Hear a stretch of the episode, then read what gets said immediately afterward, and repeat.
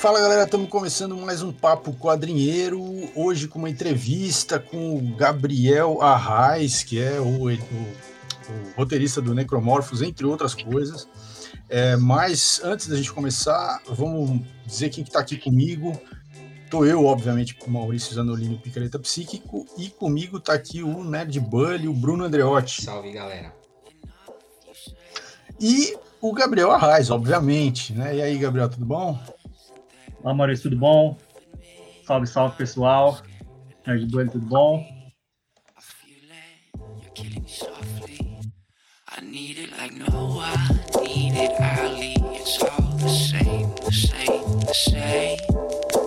Said you would not take mine.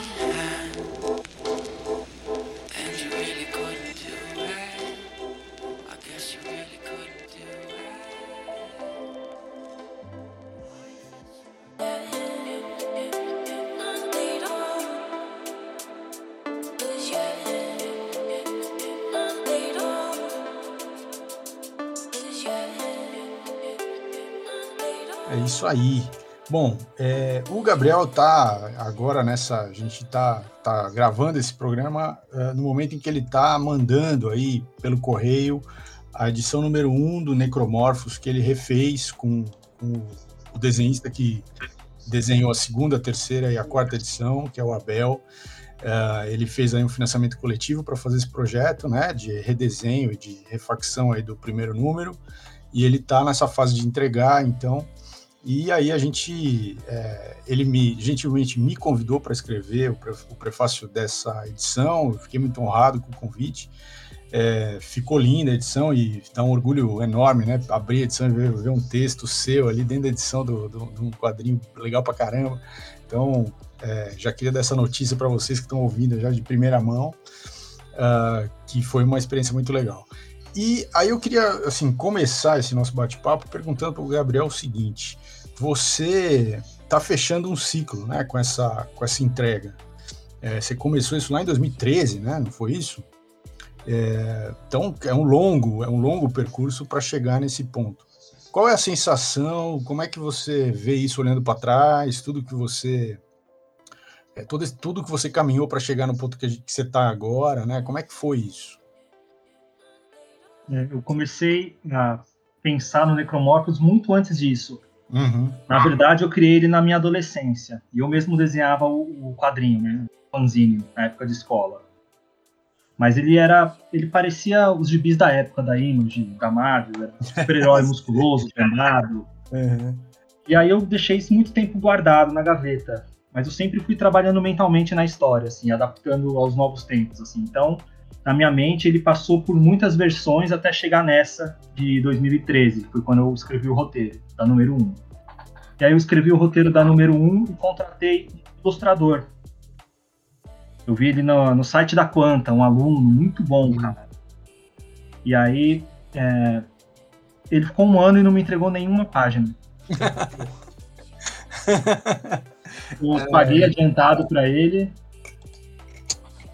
eu lembro que eu paguei metade do trampo e combinei de pagar a outra metade quando ele entregasse. Sim. Só sei que foi um perrengue para ele devolver o dinheiro. E tava até assim, tinha até desistido já. Aí quando o Sam Hart me indicou o Magenta King. Olha aí só. eu fui atrás. Né, e aí dessa vez eu fiz um contrato, tudo. Uhum. Procurei é, ser mais é. profissional. É, você já, você já tinha uma mais experiência que você precisava Sim. superar. e aí o Necromorphos finalmente renasceu em 2014. Exatamente. E... e aí os outros números foram desenhados pelo Abel, porque em época o Magenta ele pegou uma série gringa para desenhar, já até saiu, demorou bastante tempo, mas acabou saindo agora já. E na época ele não pôde. E o Abel tava no meu radar já, eu tinha lido Ditadura no Ar hum. e falei, putz, esse cara tem um traço muito bom, queria fazer um quadrinho com ele. E aí eu fiz a proposta, ele aceitou e, putz, ele tá cada dia melhor. Ele é um artista nacionais, é um dos meus favoritos. Legal. Não, Abel é, é, lindo o traço dele. Eu acho lindo, lindo demais. E, deixa eu falar, e aí, como, como é que é essa coisa assim de você ver o mesmo roteiro é, sendo trabalhado né, por dois visualmente por dois artistas diferentes. Como é que é? Você, você como é que é? Assim, primeiro como é que é essa sensação e depois se você interferiu, como é que é esse processo com um e com o outro, assim, da, da, da, construção mesmo. É se você teve diálogo, se você deixou tudo, não, faz aí que eu confio no seu trabalho, se você foi, vocês foram conversando no processo. É, os roteiros que eu costumo fazer são totalmente fechados, assim. Tem ilustrador que não gosta de ter todas as indicações de ângulo de cena, tamanho de quadro, números de quadro por página. Então, é, o Magenta King ele seguiu ali até onde deu as instruções. E quando o Abel pegou para redesenhar, ele falou assim: ah, eu posso ter liberdade de seguir o roteiro e fazer algumas modificações se eu quiser. Eu dei toda a liberdade para ele. Hum. Mas no geral, ele não fugiu muito do que estava descrito no roteiro original, não. Foi o mesmo roteiro que eu passei para ele. Depois eu fiz algumas adaptações de texto e alguns balões, mas o roteiro foi o mesmo. E o Abel confio muito no traço dele, assim. Eu aprendi com Magenta, como foi meu primeiro quadrinho, tinha muita coisa que eu deveria ter pedido correção e como era o meu primeiro trabalho, eu fiquei meio assim de, de interferir no, no trabalho do ilustrador. Mas hoje em dia, com certeza, eu pediria mais correções. Uhum. E aí, bom, é que a gente. Uh, é assim, a gente tá falando Necromorphos e tal, mas talvez tenha algum pessoal que tá ouvindo e não conhece vai, assim, como é que, para resumir a história, assim, como é que você, para quem não conhece, assim, o cara só sabe, só viu o nome agora Necromorphos, tá te conhecendo agora, como é que você apresentaria o Necromorphos para esse, pra esse novo leitor em potencial? O Necromorphos, ele conta a história de um adolescente que tem um dom que é ao mesmo tempo uma maldição.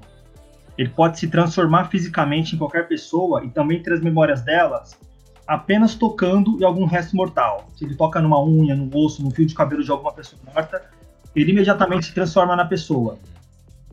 Mas isso vem com um lado ruim. Quando ele se transforma pela primeira vez na pessoa, ele também sente toda a dor que a pessoa sentiu ao morrer. Legal. E depois que ele, que ele ganhou esse poder, ele ficou preso no corpo dele de 16 anos sem poder envelhecer. Pô, é, então tem várias, né, assim, é, é legal porque assim, os, os, poder, o poder que você criou para ele, assim, tem várias regras, né? Como é que é o teu, assim, como é que você criou essas regras? Porque eu acho legal esse processo de criação. Como é que você foi chegando nesses, nesses detalhes, né? Dessa, ah, tem a regra, ele vai tocar, mas ele vai absorver a memória, mas vai acontecer X, vai acontecer Y. Algumas, algumas das regras é até engraçado. Por exemplo, tem uma regra no poder, poder dele que ele não consegue se transformar em alguém que ele mesmo matou. Então essa regra eu não, não tinha pensado nela. Quando eu tava fazendo a primeira edição, eu pensei, putz, ele. Vou dar spoiler, alerta de spoiler. ele é obrigado a se transformar em um animal e matar alguém na primeira edição. Então era muito simples, ele simplesmente tocar na pessoa que ele matou e saber o porquê de tudo. Então eu criei essa regra para depois que eu cheguei nesse quadro específico para dificultar ele ter essas informações. E também é uma regra legal porque senão fica tudo muito fácil para ele, né? Eu uhum. vou assassinar o presidente dos Estados Unidos e agora eu sou o presidente. É. Então é uma meio uma regra que restringe os poderes dele. É interessante. E foi do nada, assim, foi por causa do andamento da, da edição número 1 mesmo. É. Mas o resto, a, o restante das regras eu fiquei muito tempo trabalhando nisso, assim, porque na adolescência, é, ele, a variação do poder, ele tinha é, variações do poder. Então, tinham vários necromorfos na história, cada um tinha um pouquinho. Um só conseguia se transformar e não ter as memórias. O outro tinha as só as memórias. O outro, quando se transformava, esquecia tudo da vida dele. Nossa. Então, o Douglas, ele meio que juntou todos hum poder de todos os necromorfos nele. Ah. Ele meio que é o, o pacote completo. Você, assim, aí, você, você, falando agora do jeito que você pensa as regras, você conhece um autor que chama Brandon Sanderson? Brandon, Brandon Sanderson. Porque ele tem. Esse Não. cara, ele tem, ele é um escritor de fantasia e ele tem, ele toda todo o livro ele, ele faz, ele cria regras para magia, né? Ele, ele, cria um sistema de magia e cria regras. E ele fala um negócio e tem até as leis do Sanderson para magia, né? E uma delas que tem muito a ver com o que você está falando, é, ele fala o seguinte, fala assim, a, as fraquezas e os limites dos, é, da, das coisas, elas são mais interessantes que o poder em si. né? Então, isso é muito, né, assim, tem muito a ver com, com esse método, não sei, com esse jeito que você criou esses poderes, as limitações. Por isso que eu, me lembrou bastante na hora que você estava falando. É falar do, da construção do, das regras do Savantes, que foi meio que parecido hum. com o Necromorphos. Ah, então, é, então, o Savantes of Sounds é uma nova série que você está aí também é, soltando edições aí também pelo Catarse e tal, já saiu a segunda edição. É, tem uma pergunta que eu tinha sobre o Savants of Sounds, é tem nome em português o Savants of Sounds ou ele só tem esse nome em, em inglês? Porque eu também fiquei pensando como é que traduziria Savants of Sounds e eu não consegui chegar em nenhuma conclusão. Eu acho que alguém chegou a traduzir e escreveu no Facebook uma vez. Ah, ah você poderia ter colocado. Indicou assim, ah, os sábios dos sons. Hum. Mas acho que o Savan ali é eu acho que sábio não, não chegava é, onde eu queria chegar com a palavra. Savan é meio gênio, né? É um gênio, mas ele tem alguma deficiência, alguma coisa que. É. É, eu fiquei pensando em gênio, porque o gênio poderia ser um gênio, um gênio de inteligência, mas também um gênio da lâmpada. Então, essa, essa brincadeira. Mas ainda assim, não acho que tenha o mesmo peso que Savants of Sound.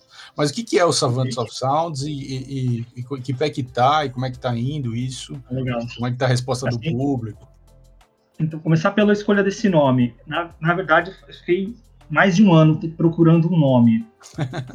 Você já tinha o conceito, mas não tinha o nome. Já tinha o conceito. Eu tive, tive essa ideia desse gibi foi em 2015. E eu deixei ele na gaveta, mas é, eu acho que a ideia estava no inconsciente coletivo. Hum. E todo dia eu ficava assim, louco da vida, pensando, alguém vai fazer antes que eu. Todo dia. É paranoia, né? Era é. um desespero. Eu falei, alguém vai fazer isso antes. o conceito, o conceito de escorrer é muito simples. O Neil Gaiman já fez. O Alan Moore fez com o Monstro do Pântano. Uhum. O que eu peguei foi pegar os, usar os sons, esse conceito em sons. Uhum. É, e aí eu. A mesma coisa com Necromorphos. Quando eu penso em criar uma história em quadrinho, a primeira coisa é um nome que não exista. Hum, interessante. É, o Necromorphos. É, depois eu descobri que tinha uma série de jogo chamado Dead Space e tem os Necromorphos. Hum. E eu fiquei muito puto na época, assim.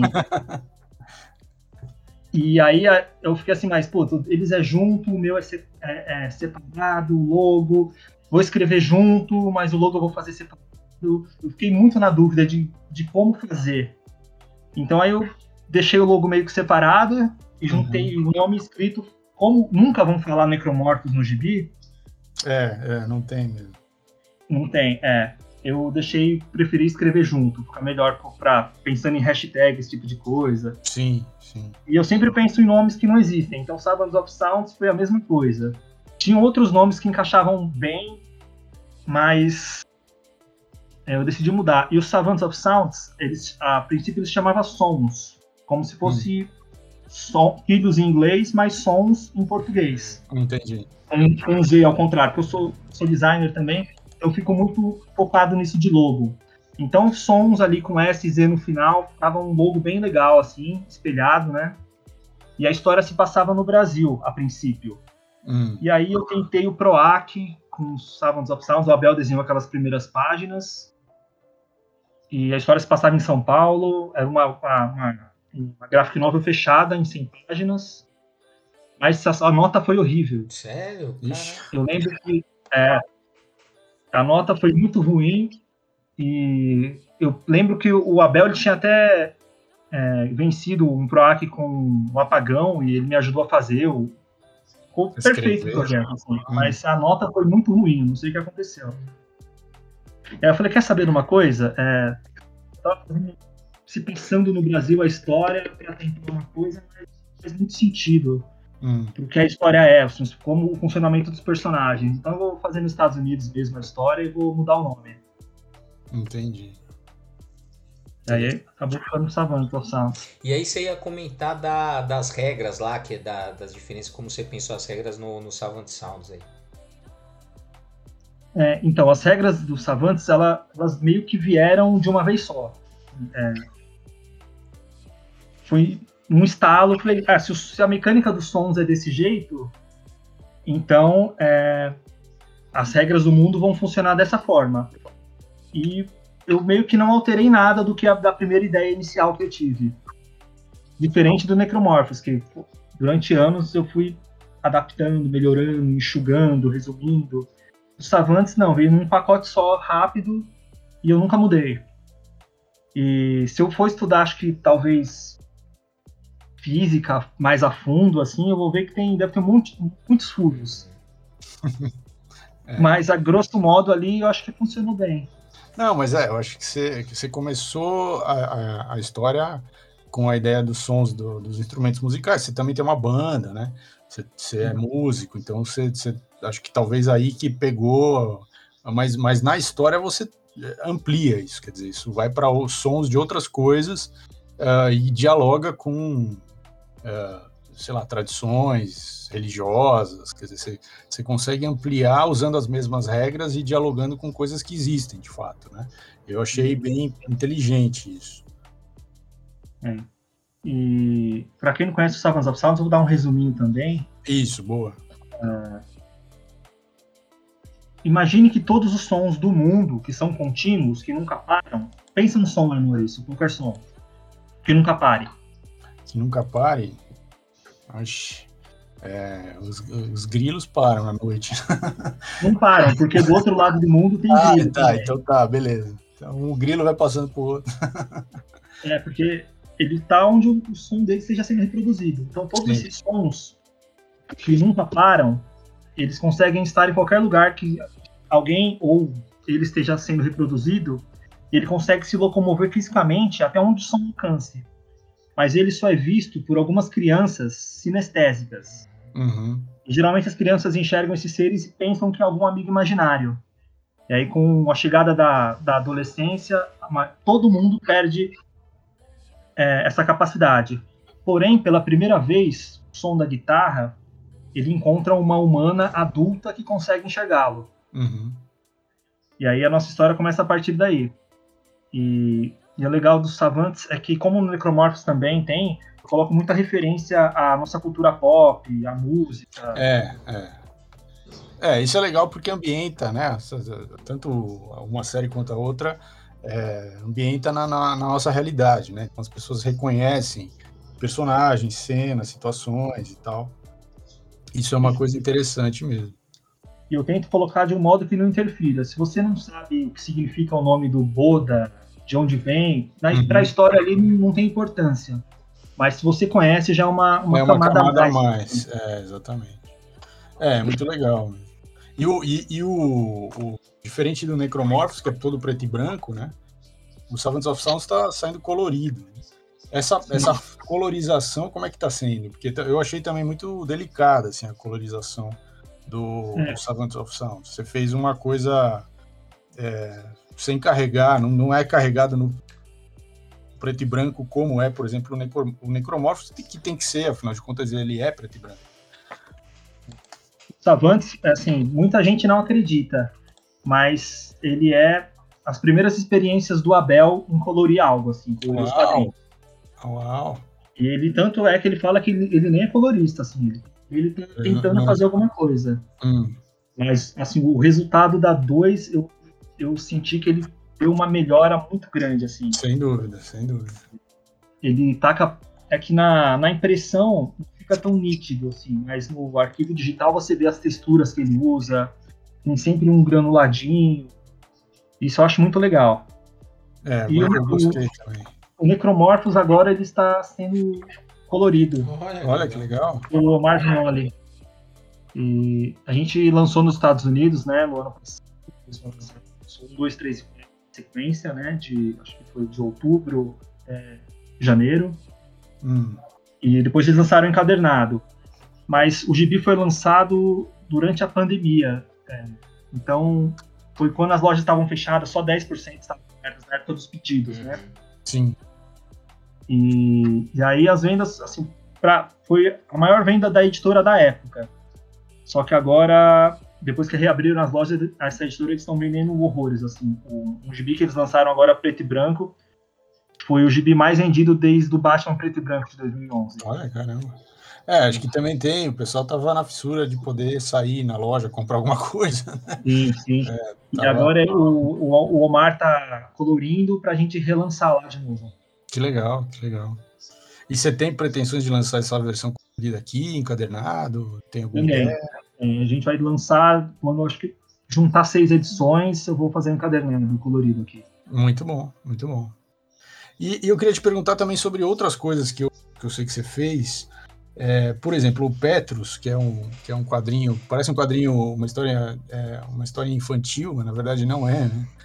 É, é um quadrinho também da, da sua editora, né? Que é a RQT. Uh, ah, e, e você, na verdade, o, o, argumento não é seu, mas você fez o roteiro. Uh, você se especializou, então, nessa coisa de fazer roteiros, que eu também acho uma característica interessante, porque não é o padrão muito do mercado brasileiro. Aqui, em geral, as pessoas fazem. Uh, o cara que faz, faz tudo, né? É, você tem um, é, um, é um número menor de pessoas que ah, o cara é roteirista, contrata um desenhista e tal. Então é esse, esse formato que é mais parecido com o formato das editoras nos Estados Unidos, aqui no Brasil ainda, ainda é uma minoria de gente que faz assim. É, mas como que foi pegar um argumento de alguém e roteirizar? Ah, Petrus tem, é uma história engraçada, na verdade. Em 2017, eu fui fazer uma palestra com o Thiago Pinheiro, que ele também é quadrinista. Ele foi fazer uma palestra em Santos sobre história em quadrinhos. E aí na, na, e a gente fez faculdade juntos, né? Ele foi, foi meu calor, foi meu bicho. E depois a gente foi trabalhar numa agência de publicidade, eu era ilustrador na agência, ele era designer. E quando eu lancei o Necromorphos número 1, ele foi na sessão de autógrafos e eu perguntei para ele, assim, e você, não vai fazer quadrinhos nunca? E ele ficou com aquilo na cabeça e depois acabou virando quadrinhos. Eu até hum, que legal. Fui para outra parte. Se eu voltar porque eu falei do Tiago, lembrei. E a gente estudou com outro amigo, que é o Felipe, Felipe Monteiro, que fez o argumento. Uhum, e o Felipe, ele sempre foi, gostou muito de histórias em quadrinhos também. E na época da escola, ele veio com esse argumento, assim, na época da faculdade, ele veio com esse argumento. Você sabia que os porcos não conseguem olhar para cima, conseguem ver o céu? E aí o, o Thiago lembrou, me lembrou durante na volta da viagem. Falou, lembra, o Fi tinha uma história muito legal, tal. Putz, ia ser legal se você fizesse, tal. Eu queria desenhar essa história. Aí eu entrei em contato com o Fi. Falei, o Fi lembra? Ele só tinha ideia, né? Hum, tá. Ele tinha ideia e algumas linhas, assim, era um storyline, assim. Eu perguntei se ele se eu podia fazer um quadrinho. E ele falou, putz, que legal, pode fazer tal. Só que aí, de novo, a mesma história. A, o, a gente fez o projeto, tentamos o PROAC e também não conseguimos. Olha que coisa. É, acho que a nota foi pior ainda que estava falando. Foi 3,9. Caramba! Uma coisa terrível. E o legal é assim, que Petrus vai ser lançado pela Simon Schuster na Europa inteira, vai ser lançado nos Estados Unidos também. Olha que interessante. É. E aí o FI cedeu para eu escrever a história. E, e eu lembro que na época eu, estudava no Instituto de Cinema de São Paulo. É, vocês até conhecem o pessoal de lá, né? Sim, sim. E aí um dos, dos, um dos coordenadores de lá perguntou se eu não queria escrever um, uma animação para um edital. Uhum. Aí, só que ele me ligou, era tipo sábado, tinha que escrever no domingo para ele escrever na segunda, que era o último dia. Nossa senhora! Aí, como eu já tinha meio que o roteiro meio que pronto, a gente tinha meio que feito pro cartaz, eu fui lá e escrevi, consegui e mandei para ele. Uhum. E, e aí a gente não ganhou. Aí, depois de uns seis meses, ele me falou que, sei lá, se inscreveram mais de mil pessoas pro edital, mais de mil curtas pro edital, e a gente tinha ficado em primeiro. Hum. Só que uma produtora do Nordeste usou o sistema de cotas e ganhou mais pontos por isso. E aí eles conseguiram, conseguiram toda a verba, ficaram em primeiro lugar. Mas aí, putz, deu uma injeção de ânimo, que eu falei, ah, sim, é, é. E aí, é, a gente legal, fez o na é, época, o Thiago é... Pinheiro não pôde desenhar e o Rodrigo, Rodrigo de Freitas que. Que pegou. Que pegou. É, é eu gostei bastante porque ele tem toda uma pegada de história de, de conto de fadas infantil, né? Você você não imagina que o, o final não tem nada a ver com conto de fadas infantil, que é bem adulto, bem crítico, bem é, né, uma, é uma, um tapa na cara, assim, então é interessante mesmo. Acho que. E a gente perdeu, perdeu muitas vendas por não falar o que é. Mas eu é. vejo isso como pelo lado bom, porque uhum. ninguém espera o final do quadrinho. Exato, exato, porque ele tá, ele tá embalado para um outra, para uma outra coisa, né? As pessoas têm essa associam ele a embalagem dele, quer dizer, o tipo de traço, uh, mesmo o logo do, do, nome Petros, né? Tudo assim, ele tem uma cara realmente de, de história infantil e não é, né? Então eu achei interessante e eu acho que assim esse, essa coisa que você está falando de vender fora do Brasil e tal, assim é, faz sentido, né? Porque também é um assunto. Eu não estou querendo dar spoiler, que estou é, rodeando um pouco a, a temática do, do quadrinho, mas é, mas é um assunto quente, né? É um assunto que está na pauta aí da contemporaneidade que precisa ser discutido. Então, eu gostei bastante e acho que é, que coisa, né? Você, assim, a moral da, da, da, entrevista hoje é a seguinte: não desista, pessoal. Se você tirar nota baixa no, no, no, no PROAC, se os caras ganhar ou passar na tua frente porque tem cota, não desista, entendeu? Continue insistindo que vai rolar. Eu acho que o mercado independente, não é nem mercado, eu acho que a gente não tem mercado independente, tem só uma cena. Isso. Mas eu acho que a cena, a cena de quadrinho independente brasileira é a mais disputada, é o, é o trabalho mais disputado que você pode arrumar para sua vida. É, é. é. É, o, o Catarse tá, tá já, já, assim, já estourou todas as, as, uh, os limites assim, de, de, de, inflacionado, né? Tem um monte de gente é. lá, então você disputa o público com muita, muita gente. E eu, eu, eu, te, eu pensei, estava pensando agora, durante a entrevista, na verdade, uma forma de burlar o catarse. E eu acho que eu cheguei numa solução aqui. Opa! assim, é porque meu corredor chegou um novo nível e tem 15 caixas de gibi.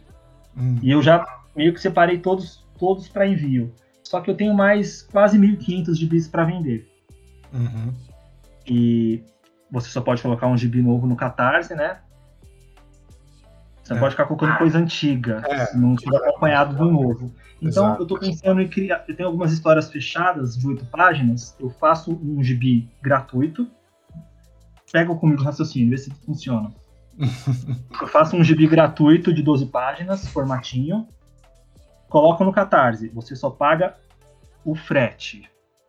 Uhum. Valor mínimo de recompensa, 10 reais, porque acho que não tem mais recompensa de 5. Menos, é. Você paga 10 reais e ganha o gibi em casa. Só que eu coloco todos os meus outros quadrinhos junto com esse quadrinho gratuito de 10 reais, né? Uhum. Eu posso deixar um ano no Flex. Então você pode comprar qualquer quadrinho meu para envio imediato.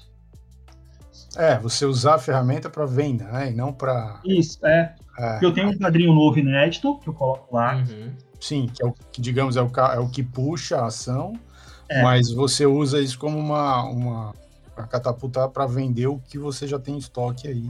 É, é uma possibilidade, realmente. É, tem que tentar, né? Porque pode ah, ser. Ah, não, mas tentando pelo lado ruim, se eu deixar seis meses, eu só vou receber a grana depois de seis meses e vou ter que ficar é. pagando todos os fretes. É, é, o problema é esse, né? Você chegar no dinheiro. É. é. Mas é, dá para melhorar essa ideia, vou pensar. Muito bem, estamos aqui já, já aproveitando o podcast para resolver o nacional. Excelente. É, você, tava, você comentou brevemente, né? Você falou assim, ah, não tem, tem uma cena tal. Como é que Fala um pouco mais, como é que você, como é que você vê esse mercado, como é que é tá nesse mercado? Assim, do, vai, veja, você tem também, né? Você, você tem um, um, conseguiu já lançar no exterior, tá tendo uma receptividade boa tal, mas como é que é, como é que é esse como é que você vê? Fala um pouco mais, como é que você vê esse mercado no Brasil? É, esse ano, por causa da pandemia, deu para sentir muita coisa. Deu para sentir que sem uma Comic Con no fim do ano, é, minhas vendas caíram assim 90%. Nossa, que coisa. É, impactou muito nas vendas. Para você terem uma ideia, é, os Savantes, eu quase vendi todo, toda a tiragem do 1 na Comic Con. Hum. E agora eu tenho a tiragem do 2. Eu lancei muito quadrinho durante a pandemia. Foram o Petrus, Savantes 2, o Noite de Spoiler, o, esse novo Necromorphos 1. Então são quatro quadrinhos que não tiveram nenhum tipo de lançamento, tirando hum. As pré-vendas de catarse. É. é. Então, a falta da Comic Con e dos eventos, para mim, impactou bastante. Porque, assim, eu fui formando um público uhum. durante, sim, desde o primeiro evento. Uhum. Sim. E se o pessoal não vê ali, dificilmente não tá na cara, o pessoal não tem mil é. opções, é. tem todas as opções do mundo. Por que, que o cara vai, ah, lembrei de um padrinho que eu comprei na Comic Con, vou atrás. é. é. é muito difícil. E quem, quem é mais famoso no Instagram até consegue se virar vendendo print, mas são, para mim, são coisas correlacionadas aos quadrinhos. Na verdade, para mim, não tem muito a ver. Hum. Não é muito meu negócio. Sim. E como eu vejo a cena. É, tá, é, para mim impactou bastante os eventos e eu também tinha uma barraca na Paulista aos domingos. Uhum. Hum. É, que também por causa da pandemia. Então isso ajudava bastante. É. E eu também vendia muito quadrinho também, às vezes levava para os shows da minha banda, montava uma, uma banquinha do lado do palco, sempre conseguia umas vendas também. E eu, a minha presença não é muito grande na internet. Eu, eu tinha um perfil até da, do selo da RQT Comics que ficou parado desde 2015. Hum. Eu só reativei agora porque a gente eu comecei a lançar outros quadrinistas. Eu lancei agora o Coração, do Dan Borges. É, eu vi que tava no. É. E aí eu reativei o, o, Instagram e fiz um novo site também para RQT Comics. Uhum. E eu vou tentar ter uma presença mais efetiva na internet daqui para frente. Tem as vendas na Amazon que também não são muito grandes, mas tem, tem bastante, muita editora surgindo agora. E quem compra quadrinhos é, acaba comprando um pouco de tudo, mas também tem tanta editora que eu acho que estou sentindo que a galera assim, não tem dinheiro para tudo que está saindo de editora é, independente, né? Exatamente. É, exato, né? Tem, tem um, é, porque é muita coisa. É, tem uma bolha, né? Assim, o público de quadrinhos ele é, ele é pequeno, né? Assim, então, é, como né, a gente está é. numa situação econômica uh, ruim. Então é isso, assim, é, é, as pessoas estão com menos recursos e aí tem um mercado abundante que são, né, e como esse mercado, né, como são poucas pessoas, uma hora fatalmente você tem que fazer uma escolha, né? Se você num outro contexto consumiria 10, 20 quadrinhos, aí você vai ter que reduzir para 5 e aí todo mundo sofre com isso, não tem jeito. E, e... É. e aí os autores também sofrem quando assim, é, não tem um nivelamento de preços. Então, uma editora independente com um pouco mais de dinheiro pode colocar um quadrinho mais barato. Uhum. Às vezes, essa editora talvez nem tenha tanto lucro, mas acaba quebrando todo mundo ao redor que tem um quadrinho um pouco mais caro. É, essa coisa do preço pega, pega muito, né? Uh, que aí. É, o leitor é uma maravilha, o preço barato na Amazon. Mas para os produtores acaba meio que quebrando. Porque é, às vezes o preço que eu coloco pro quadrinho, é, a galera acha que é, eu entro numa parceria com a Bell. Não, eu pago preço por página para ele como se fosse trabalho para DC, para Marvel. Uhum. Então é uma grana que eu tenho que ter antes do Catarse para ele desenhar. É, tipo, então às vezes investimento a meta que eu coloco às vezes, é, a meta às vezes nem é a meta é assim, às vezes é a meta só da ilustração. A gráfica, às vezes, eu tive que arcar com, com custo. Sim, é. É, é, é, bem no limite, né? Mas eu, eu vejo como um investimento. né? Não, sem dúvida. E assim, bom, aí você falou, uh, tem esses quadrinhos, tem, tem, essa, tem essa questão toda, mas também um outro jeito é vender, né? Tipo, sei lá, você tem os. A, a história é tua, você poderia vender os direitos, sei lá, para outras mídias. Já rolou isso? Como é que é? É, eu vendi os direitos de uma história, eu não posso contar qual, ah. qual é ainda. Tem que contar, tá, tá, tá no contrato, não pode falar? Por enquanto não. É, mas em breve vai ter uma adaptação aí de alguns dos meus quadrinhos para algum streaming. Mas, Mas se eu falar qual é, você pode dizer sim ou não? Mas não foi você, não foi você que falou. É assim, eu, eu, ainda, eu ainda tô usando o artifício de que se eles falarem assim, é, mas você falou que vai adaptar. Não, qual quadrinho é? E se eu fechei algum outro sem ser com vocês, né? É, é, ainda... ser, eles não sabem, não tem como saber. É. E o lançamento dos quadrinhos lá nos Estados Unidos ficou mais difícil agora. A própria editora, eles têm um, um agente que negocia os quadrinhos da editora com com os serviços de streaming lá, com os estúdios. Pô, que, que ah, legal. que legal. Nossa, eles, já têm alguns, eles têm alguns quadrinhos que já foram adaptados lá. Hum. Para Netflix, tem outros agora para outras produtoras maiores também. É, essa, essa também, essa proliferação de streamings também. É, os caras precisam de histórias, né? E, eles, e os quadrinhos, sem dúvida, são fonte inesgotável, né? Então, é uma, uma, é uma parceria que né, é, se consolidou muito por causa do streaming também. E muito disso eu, conheci, eu consegui por causa da Comic Con também, de conhecer os produtores, os diretores. Uhum. É, eu tentei, assim, de todas as formas que o quadrinho chegasse nas, nas produtoras, mas a maioria dos contatos aconteceu na Comic Con mesmo. Interessante. Bom, e aí é. é eu queria eu falar. Eu usei, usei é, assim, milhares de estratégias, assim, das mais variadas que vocês podem imaginar. Vocês tiram o filme Dois Filhos de Francisco? Ah. Vocês lembram é, da cena que, que o, o, pai, o, o pai paga lá? É, fica ligando. Lá, é, o pai comprava as fichas e isso. Eu fiz umas estratégias parecidas, assim, eu criava um, um anúncio do Necromorphos e colocava o alvo numa produtora X. Estava uhum. impactando o endereço geográfico da localização do anúncio é naquele ponto, no endereço daquela produtora. Caraca, essa é boa, hein? Essa é... Para os caras verem, né? de alguma forma. E aí era legal que, assim, às vezes quando chegava alguém de alguma produtora, o cara, puta, eu já vi isso aí em algum lugar. Assim, é, é mas o Gabriel manipulando o inconsciente das pessoas.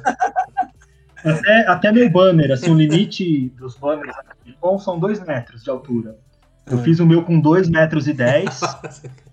e em vez de colocar meu nome, todo mundo, putz, eu lá quero saber quem é o nome gringo, Robert Strambers, lá, X, autor do O que os caras fazem nos banners? Eles colocam o nome deles gigante e uma ilustração. É. E para os caras, assim, de produtoras, isso não, não, importa muito, assim, ver um nome gigante. Então, o que eu fiz? Eu coloquei o logline da minha história, assim, nos 10 centímetros para cima dos outros. Esquece meu nome. Sim. Coloca o logline da história ali, vai estar tá um pouquinho maior que o de todo mundo. E foi isso, assim, isso deu certo muitas vezes, porque a pessoa passava, via e chegava e perguntava, já, oh, legal essa, essa, essa logline, assim, já de Rolou alguma proposta de adaptação, e aí a gente desenvolvia a conversa a partir daí. Olha aí, o ga, ga, e aí, tanto, é, tanto é que eu só coloquei meu nome na, na última Comic Con no banner. Que coisa. Então, é, Gabriel é, dando aqui o é, manual Gabriel, de, de, como enganar. Como, dando o caminho das pedras para os quadrinistas. excelente, excelente. Muito bom. Bom, e falando em Comic Con, é, você tem um. Também você escreveu um quadrinho que chama Noite de Spoiler é, que eu gostei bastante também, porque é, você trabalha com dois desenhistas e tem duas narrativas dentro da. Né, tem uma história dentro da história. Né? É, e, é, e é da Guará, que é uma editora né, também brasileira aqui. Como que foi trabalhar para eles? Como que foi fazer essa história dentro da história? Trabalhar com dois desenhistas? É, você fez nesse esquema mais solto ou você fez nesse esquema mais, é, mais assim, é, já tudo fechadinho no roteiro? O que, que tem que ir em cada quadro? Como é que foi? É, todos os meus roteiros são fechadinhos. Uhum. E eu dei muita sorte com o Dan Borges, que ele, ele tem. Ele também é roteirista. Ele tem uma linguagem bem cinematográfica, igual a minha, assim, que eu sou formado também em produção audiovisual. Uhum. Então eu já escrevo nesse formato meio. É, meio de filme, assim, e ele também desenha nessa pegada. Então foi muito tranquilo trabalhar com a Guará. Era uma história que eu já tinha escrito em 2015. Hum. E é um gibi é, que conta a, a, ida, a, a ida de um adolescente em sua primeira Comic Con. E aí tem muita coisa. Eu acho que é o quadrinho que deve ter mais referências, assim. O personagem é baseado ah, na é. vida. É, tem e é, muitas situações uma, que, eu, que eu vivi na Comic Con. Tem até uma página lá que tem quase um. Tem uma legenda né, especial para mostrar as referências e tal. Muito legal. E a ideia, a ideia original era fazer esse quadrinho. Era. Assim, é que eu sou é, eu penso alto, né? E, e, nunca dá certo, vocês perceberam. E, mas a, a, ideia original era fazer é, um quadrinho anual da Chiara Escuro, como foi aquele primeiro, que eram 50 ilustradores, que cada um desenhava duas páginas. Uhum, sim. Então era, sei lá, juntar a Comic Con e a Chiara Escuro e fazer esse álbum com todos esses ilustradores, cada um desenhando as duas páginas, e ser um álbum de 100 páginas para ser vendido, ser o álbum oficial do evento. E eu tentei alguns contatos lá com o pessoal da Chiara Escuro. E o Ivan, na época, falou que ah, não posso ver isso, mas você pode contratar os autores que você quiser. Hum. E, mas não rola, porque. É. Já pensou contratar é. 50 autores da Chiara é, Escuro? Não, pô, é. não, não, catarse aí. E aí eu, eu sabia. É, por experiência eu sabia que se eu não me associasse a alguém mais conhecido, eu não, não conseguiria eu ia, é, eu ia ter que fazer um catarse Entendi. e fazer eu mesmo.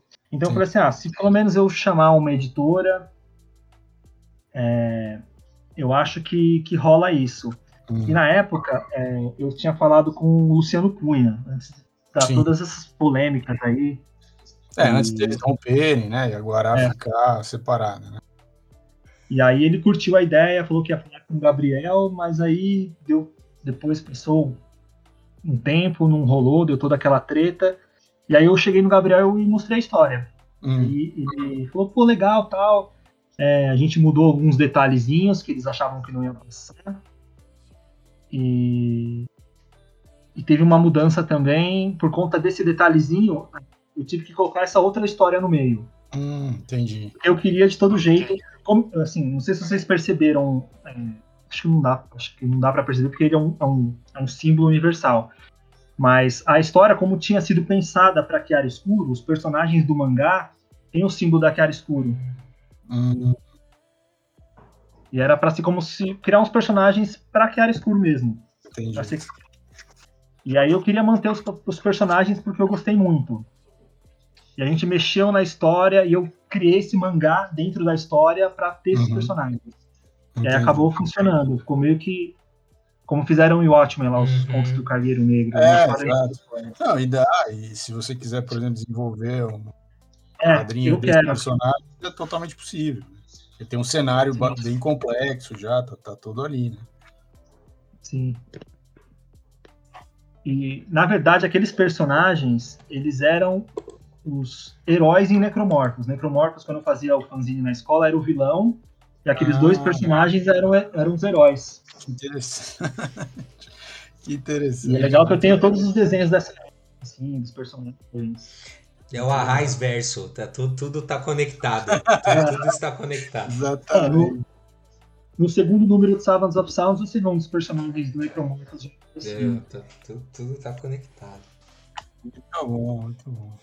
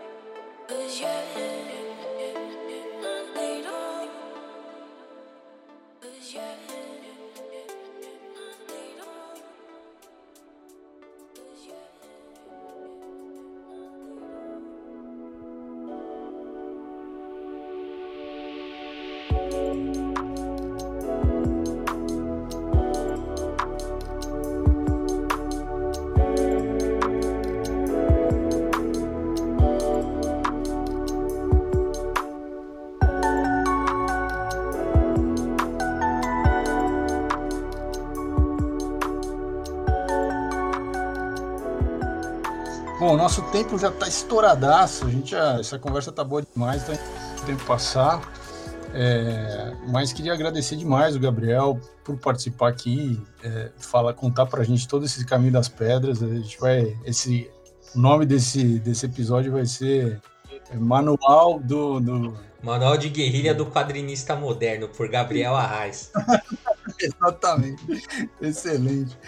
E, e, e, Gabriel, vamos assim, já vamos pensar numa, numa próxima entrevista para a gente falar de outros projetos, outras coisas. Mas, cara, muito obrigado, foi demais. Valeu pelo convite.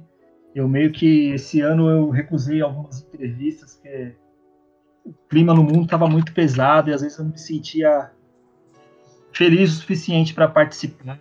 E eu tenho muita vergonha de falar também. Consigo me expressar muito melhor escrevendo. Mas eu estou perdendo a timidez e daqui para frente eu vou aceitar mais entrevistas. Ah, faça isso. Você tem umas histórias excelentes é, para contar, precisa contar. Sem dúvida, cara. Obrigadão mesmo você ter vindo. Tem a, uma das preferidas é, é da, o nome da, da do, o que significa o RQT Comics. Ah, é. Para um, outro episódio também.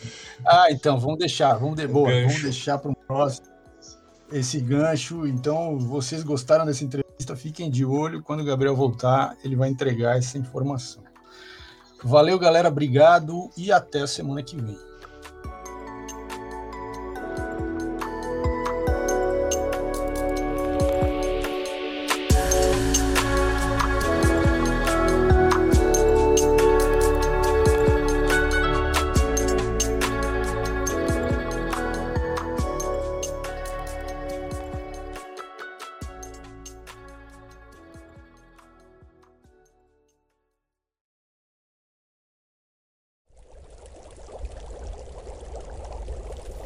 Produção musical